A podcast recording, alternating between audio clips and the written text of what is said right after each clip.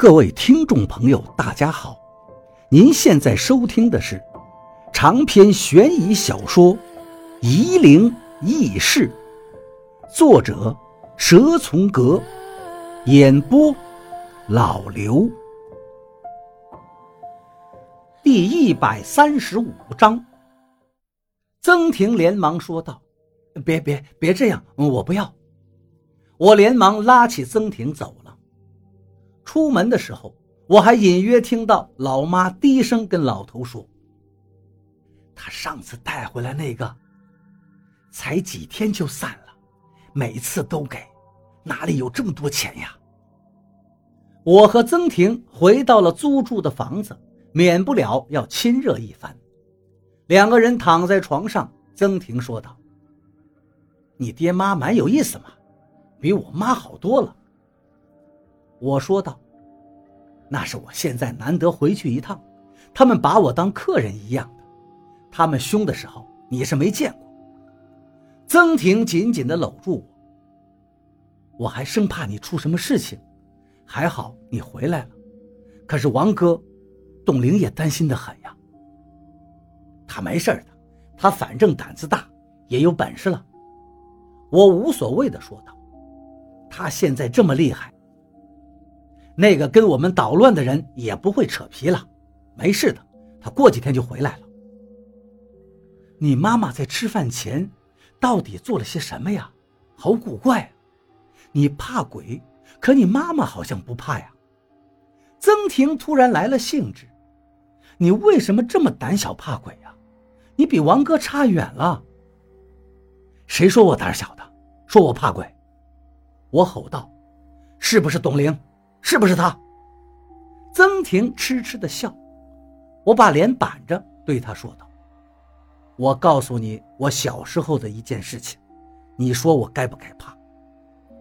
曾婷说道：“那你说来听听，我可倒是想看看有多吓人。我从来没跟任何人讲过。”我慢慢的说了起来。小时候，我们家住筒子楼。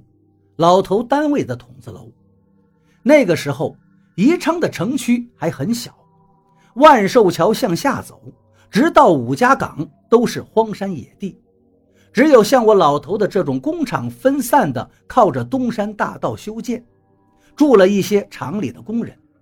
开发区那个时候还统称窑湾，最是偏僻的地方，到处都是坟地和野山包、堰塘。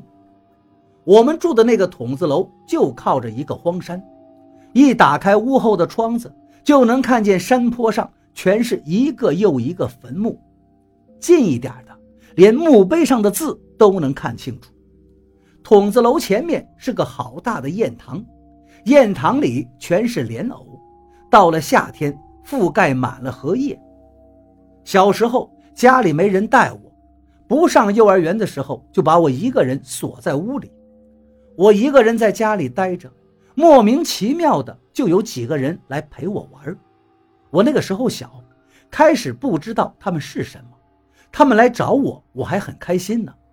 他们后来还给我东西吃，可是我吃一次就会病一次。他们告诉我别跟大人说，不然就不陪我玩了。于是我六岁之前老是生病，老头就到处带我看病。可是老妈就说：“我不是病了，是我招惹了脏东西。”曾婷在旁边插嘴道：“怪不得你妈妈老是担心你惹到什么邪事儿。老头是当兵转业的，不信邪，就为这个事情老是跟老妈吵。老妈给了我好多小木头棒子，要我带着，还给了我很多稀奇古怪的东西，让我一个人的时候拿着玩。”可是我带着那些东西，那些人就不陪我玩了，他们都趴在窗子上对我说：“扔了那些木头和镜子，还有那些纸片，就进来陪我玩躲蒙蒙。”这是宜昌方言，就是捉迷藏的意思。我不答应，我怕老妈回来打我，他们就把自己的脑袋拖到手上给我看，那些脑袋被他们拖在手上，还在向我做鬼脸、眨眼睛。吐舌头，我那个时候太小了，还不知道害怕，只是觉得很过瘾呢。所以爹妈一出门，我经不住他们的诱惑，就把老妈给的那些东西都塞到床底下，他们就进来了。我要他们教我该怎么把脑袋扯下来放到手上，他们就说：“好啊，好啊，我们现在就把你的脑袋扯下来。”我当时好开心呐，我心里想着，把这个本事学会了，到幼儿园去做给那些小伙伴们看，他们肯定觉得蛮好玩，还会把糖分给我吃。一个十几岁模样的大哥哥就把我的耳朵揪起，把我的脑袋往上扯，可是我觉得好疼，就哭起来。那个大哥哥就啊的叫了起来，跟猫的声音一样。我不知道为什么，就看见他两个手直冒火，指头都快烧糊了。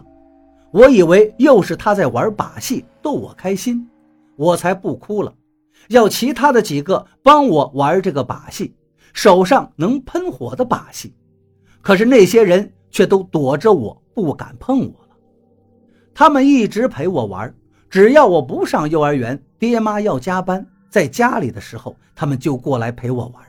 一直到我读学前班，他们都还经常来。那个时候，我们这个筒子楼的其他跟我差不多大的小孩也是经常生病，还有一个掉在筒子楼前面的堰塘里淹死了，谁都不知道他是怎么出的门。还有一个小孩，经常和我一起玩的小孩，和我非常要好。那天不知道怎么也跟着那些人到我屋里来了。我们开始的时候玩得很开心，可是我看见他们把我的那个小伙伴整得很惨，那个小伙伴哭得好厉害，可他们却很开心，把我小伙伴的脑浆从耳朵里掏了出来，丢过来丢过去，最后又塞进去。如果那个小伙伴不哭的话，我也不知道害怕，可是看着他哭得那么惨，我才隐隐觉得这些陪我玩的人不是好人。那个小伙伴，我都不知道他是怎么从我家里出去的。那天晚上，大人们下班后，那个小伙伴的爹妈就哭喊着要把他往医院送。后来，那个小伙伴就成了痴呆，如今他还是这样，天天坐在我们楼下。二十多岁了，还是流着鼻涕，连尿裤子都不知道。